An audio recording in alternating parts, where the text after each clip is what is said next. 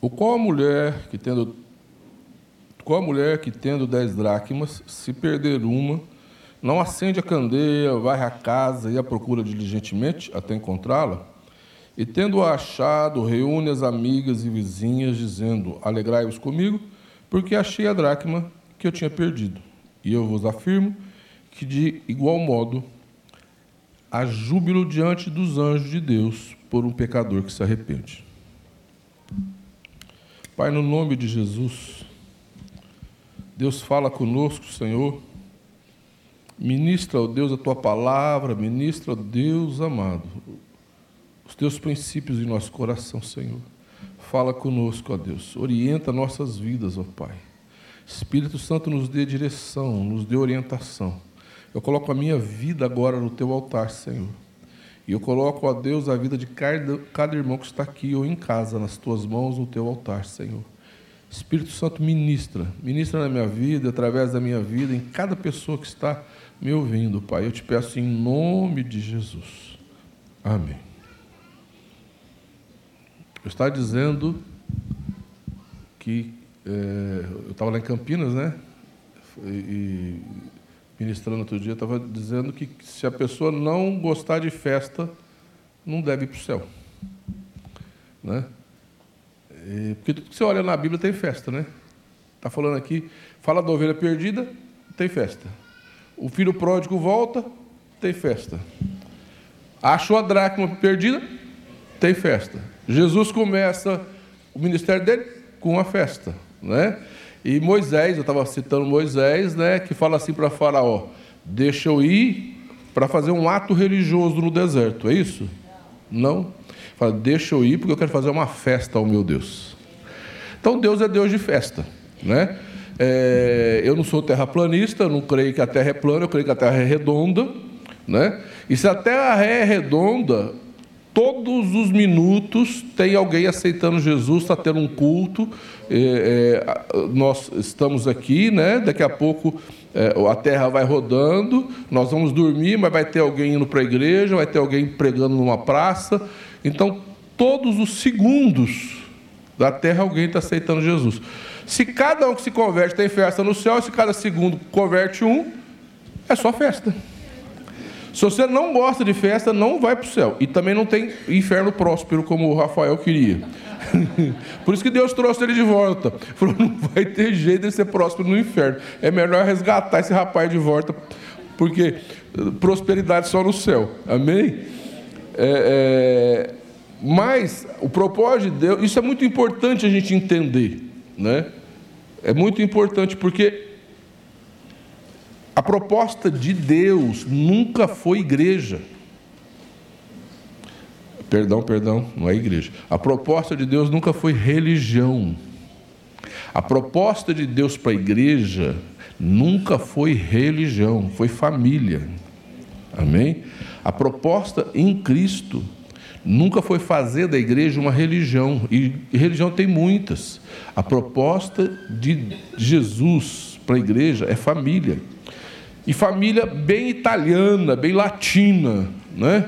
Eu acho que Deus é meio assim, é, gosta desse lado italiano, latino, árabe, judeu, né? Porque tem, uma, tem umas, umas raças aí que senta todo mundo muito comportadinho na mesa, né? E eu não consigo ver Jesus dessa forma, né? É, é, quando você vê uma família de italianos se reunir, ou de espanhol, né? É muita falação, é muita comida, é muito abraço, né? É brasileiro, né? gosta de um churrasco, né? E, e, e, é? e porque a gente abraça, a gente conversa. E eu, eu, eu, eu vejo Deus dessa forma. Né? É, Jesus começa o ministério dele numa uma festa, não é por acaso. Porque você está aqui para ser família. Olha para o irmão que está do teu lado e fala assim: você está aqui para ser família. É?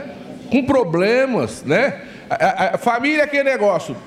É, eu posso falar mal da minha família, mas se alguém falar mal da minha família, eu quebro o pau. Não é mais ou menos assim? Eu posso, mas aí de alguém que fale da minha família, né? Família é isso, família é proteção, família é amor, né?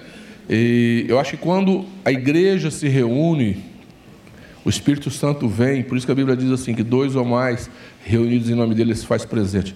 Porque ele gosta desse negócio aqui, de comunhão, não é? De festa, de relacionamento.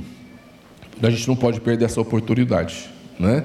A gente tem que estar juntos, buscando o Senhor e festejando, celebrando o seu Deus. É, eu estava comentando de manhã que uma irmã ontem estava conversando comigo e ela disse que ela falou para uma outra irmã, falou, oh, se for preciso, o filho dela está afastado dos caminhos do Senhor. E ela sofre muito com isso. E ela disse assim: se for preciso, eu morro pelo meu filho. Se for preciso para o meu filho voltar para o Senhor, eu dou a vida para ele, por ele. Aí ela foi trabalhar e fazer algumas coisas. Jesus veio e falou para ela assim: Você não precisa fazer isso. Eu já fiz. É. Ele já morreu na cruz por você. E ele morreu na cruz para te dar a oportunidade de festejar e celebrar. Amém? É um privilégio. Você tem um privilégio, que é estar junto com os irmãos celebrando o Deus que você serve. Amém? E quando Deus te criou, Ele te fez rico. Deus não gera ninguém pobre. Deus não forma ninguém pobre. Quando você foi gerado no ventre da sua mãe, Deus já te deu talentos, Deus te deu valores. Você nasceu rico. Olha para o irmão que está ao teu lado e diga para ele: Você nasceu rico. Você nasceu muito rico. Não tem pobre. Não existe pobre. Você nasceu com muita riqueza, com muitos talentos. Aquela dracma perdida, é interessante que a ovelha vai para o mundo. A, a ovelha se perde no mundo. O filho pródigo opta pelo mundo. Mas a dracma é um valor, é uma moeda de valor. E ela é perdida dentro de casa. A dracma não é perdida lá fora, não é perdida no mundo. A dracma é um valor que foi perdido dentro de casa. Né? E quando você nasceu, Deus te, colocou, te deu, colocou dentro de você muitas dracmas. E você tem muito valor. Amém? Agora você lembra daquela passagem do, da, da parábola dos talentos? Aquele que enterra o talento, o que, que ele fala para o Senhor dele? Ele fala assim: olha, quando o Senhor cobra dele o talento que está enterrado, né, que ele enterrou, ele fala assim: Eu enterrei, porque o Senhor é uma pessoa má que cobra aonde não semeou. Eu tive medo, e por causa do medo eu enterrei o talento. Toda pessoa que enterra o talento tem um problema na alma. Se você observar, aquele rapaz, ele projeta no Senhor dele o problema dele. O Senhor é mau. Se fosse mal, não tinha dado dinheiro para o servo trabalhar, né? Se fosse mal, não investia. Mas ele projeta o problema dele naquele Senhor. Você é mau. Eu tenho medo. Então a pessoa que tem medo, a pessoa que é insegura, ela não consegue desfrutar dos talentos que Deus colocou dentro dela. Aonde a dracma é perdida? Dentro da gente, dentro de casa. Aquela mulher perdeu a dracma dela dentro dela, não perdeu na rua. Aonde você perdeu, aonde nós perdemos os nossos talentos? Dentro de nós mesmos. Os talentos que Deus deu e que muitas vezes nós perdemos estão dentro de você, dentro de mim, estão dentro de nós. Nós não, não perdemos em outro lugar. Perdemos dentro da gente, está aí dentro de você. Nunca deixou de estar. Mas por que, que nós perdemos esses talentos? Por que, que nós muitas vezes nos tornamos uma pessoa com problemas, com ferida na alma, e, e começamos então a projetar que as pessoas são más? Por que, que muitas vezes nós achamos que as pessoas não são legais com a gente? Ou por que, que muitas vezes nós temos medo como o rapaz lá da, da parábola dos talentos, enterramos ou perdemos. Perde ali dentro da gente, dentro do coração da gente, aqueles talentos. Porque nós vivemos hoje num mundo que não foi projetado por Deus É, o plano de Deus não era um mundo com pecado, o plano de Deus não era um mundo do jeito que é, era um mundo diferente. O pecado entrou, com o pecado entrou injustiça, com o pecado entrou competição, com o pecado entrou um monte de situações de imperfeição. Então, nós já nascemos num mundo imperfeito e pecador. Num mundo que não é legal. Por isso que Jesus vai vir e restaurar tudo, porque esse mundo não é legal. Né? E aí a pessoa, muitas vezes, já no útero materno, ela já sofre rejeição. Talvez um dos maiores problemas das dracmas que nós perdemos dentro de nós é a rejeição. Quantas pessoas não são rejeitadas dentro do útero materno? E eu não julgo a mãe, eu não julgo o pai, porque existe uma série de situações. Não é fácil. Né? A, a, a, pessoa muitas vezes passa por uma série de problemas, mas a criança não tem problema, não tem é, é, culpa daquilo e ela sofre aquela rejeição. Né? É, eu contei de manhã do caso de um menino que eu conheço, que a gente acompanhou a vida dele, e ele, ele foi adotado. Ele nasceu assim que a mãe dele soube que estava grávida, já resolveu que ia dar. E, então, a gestação inteira, aquela mãe gerou aquela criança para dar. E a mãe que pegou, adotiva, pegou ele com um dia de vida. E deu para ele tudo que podia. Né? E ele foi mimado e foi. tinha tudo. Né? Só que a criança não sabe distinguir ou discernir mãe biológica de mãe adotiva. Para ele, mãe é mãe e a mãe rejeitou. E o medo de perder a mãe era uma coisa louca na cabeça dele. Ele tinha, ele tinha uma, uma, uma, uma neurose muito grande de medo de perder a mãe. A mãe adotiva, porque ele achava que a mãe adotiva foi a mãe que, que o rejeitava. Né?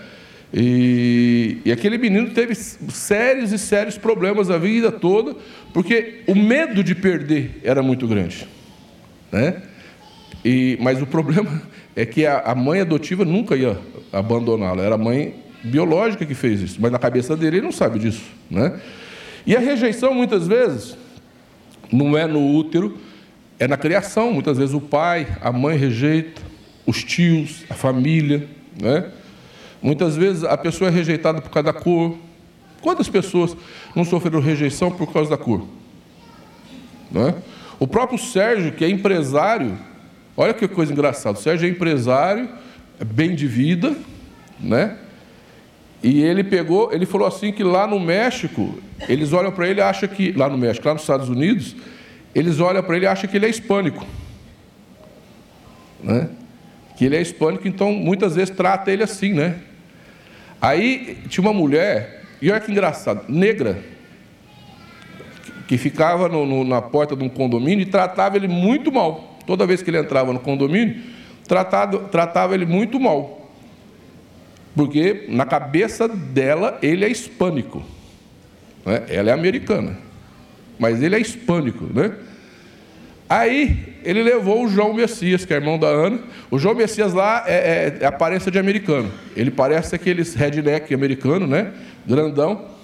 E aí levou o João Messias com ele. Só que ele falou para o João Messias: você não abre a boca. Porque se você abrir a boca, eles vão ver que você não é americano. Vão ver que você é brasileiro. Aí vai o João Messias do lado do João, do, do, do Sérgio, quietinho. Quando ela viu o João Messias dentro do carro, tratou tudo diferente. Por, né? Com toda delicadeza. Mal sabia ela que o João também era brasileiro. Mas as pessoas fazem isso. E quantas vezes a gente é discriminado? Quantas vezes a pessoa é discriminado na escola? Né?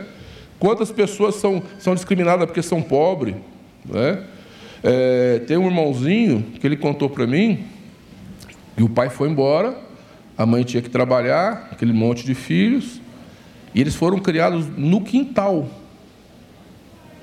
porque a avó não deixava entrar dentro de casa. Você imagina uma criança pequena, de 3, 4, 5 anos, que gosta de dormir, se alimentar direito, precisa de cuidados. Foi criado no quintal, porque a mãe tinha que trabalhar, deixava com a avó, e a avó não deixava entrar dentro de casa. fica aí no quintal. E foi criado meio como um bicho. Né?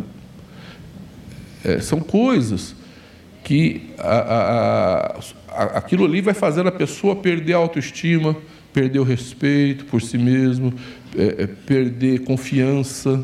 Né? É, eu conversei com uma mãe, o, o filho dela veio para a igreja, né? Ele já praticamente da minha idade, né? faz anos já, isso, muito calado, muito fechado. Uma pessoa que não consegue se expressar, uma pessoa que não consegue falar, uma pessoa que não consegue é, é, se, é, se, relacionar. Né? As, e, a gente conversando, eu falei, ele, ele, é muito travado. Né? Ela falou, então, ele era pequeno, e quando ele era pequeno, ele era uma criança muito falante. Ele conversava demais. Mas o pai dele Falou tanto, cala a boca, moleque, cala a boca, moleque. Moleque, você fala demais. Cala a boca, moleque. Moleque, você fala muito. Que ele foi se calando. Ele foi se calando, ele foi se calando e ficou quieto. E não consegue mais abrir a boca. Olha só, né?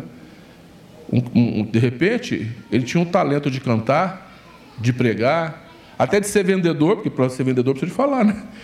E, e, aquilo ali é, traumatizou ele de uma tal maneira. O pai falou tanto, cala a boca, cala a boca, que ele calou e passou a vida calado. Né? É, teve um aluno meu no, no discipulado que quando ele, ele ficou sabendo que ia que fazer prova, ele falou assim: Ah, não, não, não vou fazer discipulado. Eu falei: Por quê? Foi porque eu tenho trauma de prova. Ele falou: Eu, eu nem tirei carta até hoje para não ter que fazer prova, que eu não consigo fazer prova. Eu falei, mas por quê? Porque eu fazia a prova, tirava nota baixa e todo mundo me chamava de burro, de idiota e, e ria de mim. E eu não consigo fazer prova, né? Eu falei, não, você vai fazer sim. Você vai fazer o discipulado, você vai fazer a prova. E aí ele fez a prova, né? E eu incentivei e tal, deu uma ajuda, né? E, e, e ele tirou uma nota boa. Né? Sabe o que aconteceu com ele? Assim que ele terminou o discipulado, ele foi lá e tirou carta. Quase 40 anos não tinha carta. E ele foi lá e tirou carta. Porque ele venceu. E resgatou um talento. Né? Então, quantas vezes é, é, as pessoas elas perdem talentos por causa das situações? Né? É, eu estava meditando sobre isso e existe o outro lado, né? A, a proteção demais também estraga, né? A proteção demais a uma criança também pode roubar os talentos dela, né? Muita proteção, muito cuidado, né? Muito é, pode roubar os talentos daquela criança, né? E meditando nisso, eu pensei assim: nós somos como uma planta, né? Uma criança é uma plantinha. Você é uma florzinha de Jesus. Né? Tem aquela música, eu sou uma florzinha de Jesus. Você é uma florzinha de Jesus. Uma plantinha que precisa ser regado, precisa ser adubado, né? Tem gente que conversa com a plantinha, então precisa de carinho, mas precisa de poda. A Bíblia fala que quando dá fruto, dá, dá fruto poda né? Precisa de botar aqueles ferrinhos, quem já viu aqueles pauzinhos que se amarra toda a plantinha para ficar na forma certa. Então Deus também bota umas forminhas no você para você pegar o rumo certo, senão você fica um homenzinho torto, igual o Rubim, Rubão. Rubim? Quem conhece a música do Rubão? Ah, tinha um homenzinho torto, o quê? Eu não lembro mais. Como que é, Rubão? Então havia um homenzinho torto que andava no caminho torto. Se Deus também não te botar numa, sabe, uns araminhos para te formar, você fica uma plantinha torta. E Deus não quer que você seja uma plantinha torta. Amém? Por isso que Deus muitas vezes trabalha na nossa vida para te dar forma. Amém? Mas, é, queridos, tem situações, por exemplo, é, abuso sexual Existe um número muito grande, por isso que o diabo investe demais nessa questão da sexualidade. E nós estamos vendo, e nós vamos ser a geração que vai assistir às maiores aberrações da história. Por que, que o diabo investe tanto nessa questão sexual? Porque não tem nada mais que, que, que machuca e degrada a alma humana do que distorção sexual. Por isso que ele, ele, ele, ele, arruma um jeito de fazer com que a criança seja abusada, seja, é, é, sabe, usada de alguma forma para matar os valores dela. Quantas crianças se tornam adolescentes e nunca se valorizam porque acham que não tem valor porque foram abusadas? Quantas pessoas perdem autoestima, confiança, firmeza, fé, porque de alguma maneira foram abusadas? Você tem muito valor. Olha para a pessoa que está do seu lado e diga: Você tem muito valor. Você é rico. Você é muito rico. Né? Você é muito rico. Né? E, e as pessoas, elas, elas, vão se deixando levar por situações é, que vão perdendo. Na escola, quantas vezes nós fomos humilhados? Quem é que já foi humilhado na escola? Então, a irmã conversando comigo, ela falou: olha, né, eu, eu falo muito, no, no, no, primeiro ano de escola, eu errei uma, uma prova, uma, uma conta na lousa. Olha, eu, eu, Jefferson veio fazer a conta aqui, eu fui lá, errei. Ela catou o apagador esfregou na minha cara, na frente, assim. É. Você imagina, na frente de uma sala, com 30 alunos e eu pagar um mico desse, né? Sem contar que toda vez que a gente errava a, a, a tabuada, ia de castigo para uma salinha. E só saía de lá depois que ele falasse a tabuada inteira. Tinha, eu, eu, o, o, o, sinal acabava meio-dia. Tinha hora que uma e meia da tarde eu estava lá ainda decorando a tabuada. E não deixava sair. Não tinha pai e mãe para tirar de lá, não.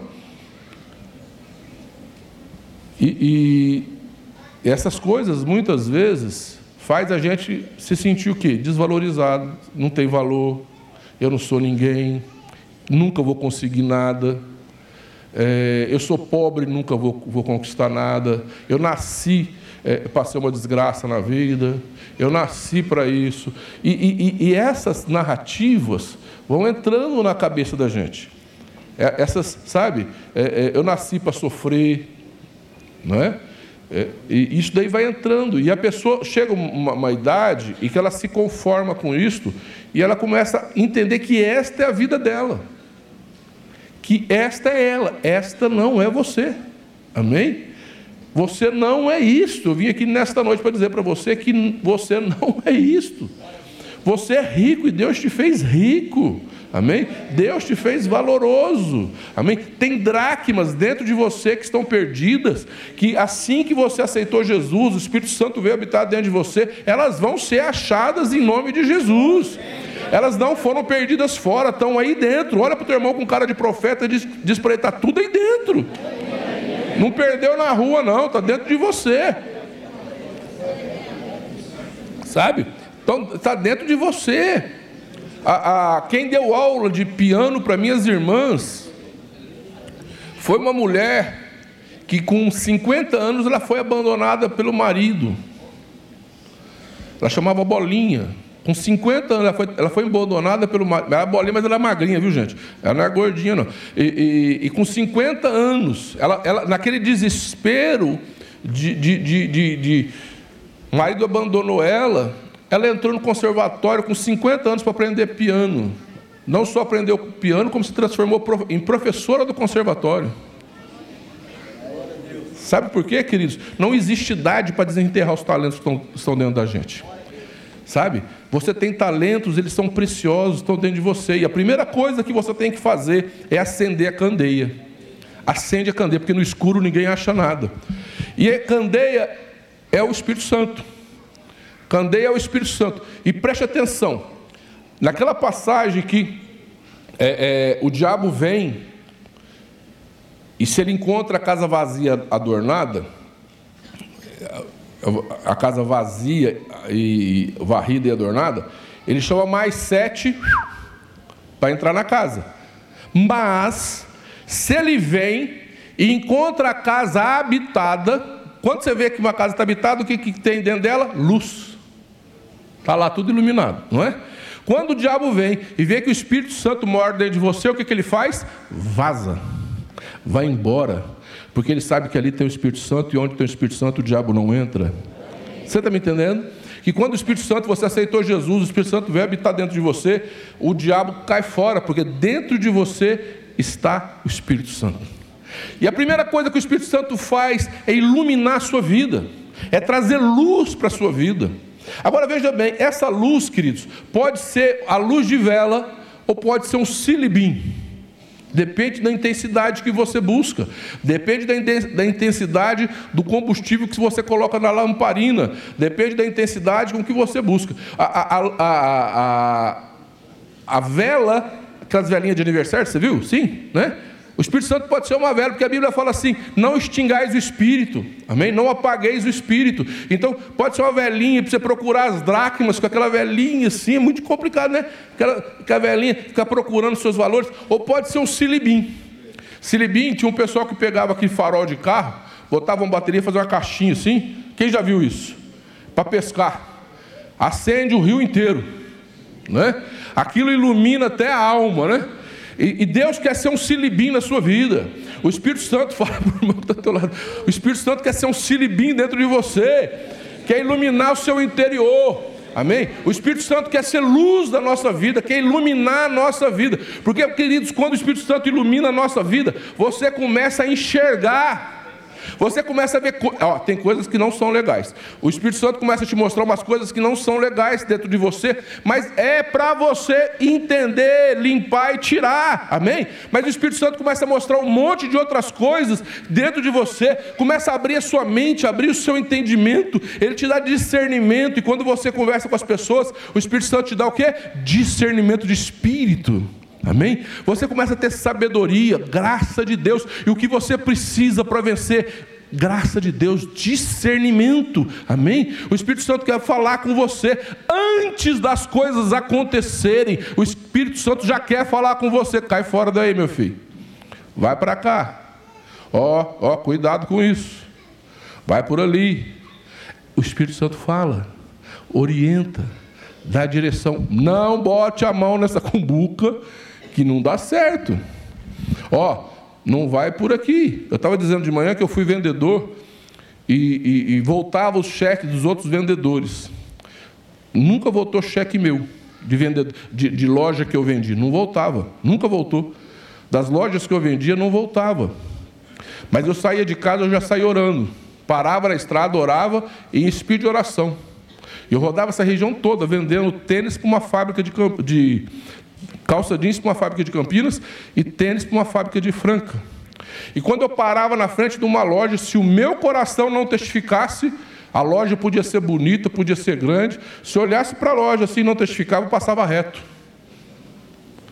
Eu acho que é ali que estava o cheque sem fundo. E eu já passava reto, porque o Espírito Santo nos dá direção, amém? O Espírito Santo fala com você. Olha uma coisa interessante: o diabo nos engana, colocando na sua cabeça valores que você não tem, para te enganar, para você não achar os valores verdadeiros.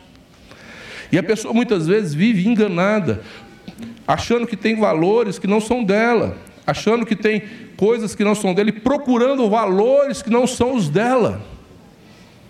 Você está me entendendo que o diabo muitas vezes faz, ilude a pessoa, e a pessoa começa a procurar valores, dracmas, que não são as dela, em lugares que não são certo. E o Espírito Santo, ele te ilumina para você achar as dracmas certas e os valores certos da sua vida. Você me entende? Quem está me entendendo, dá um glória a Deus. Amém. Muitas vezes a pessoa, ela está procurando algo e quer ser alguém, mas não é aquilo que o Espírito Santo tem para ela.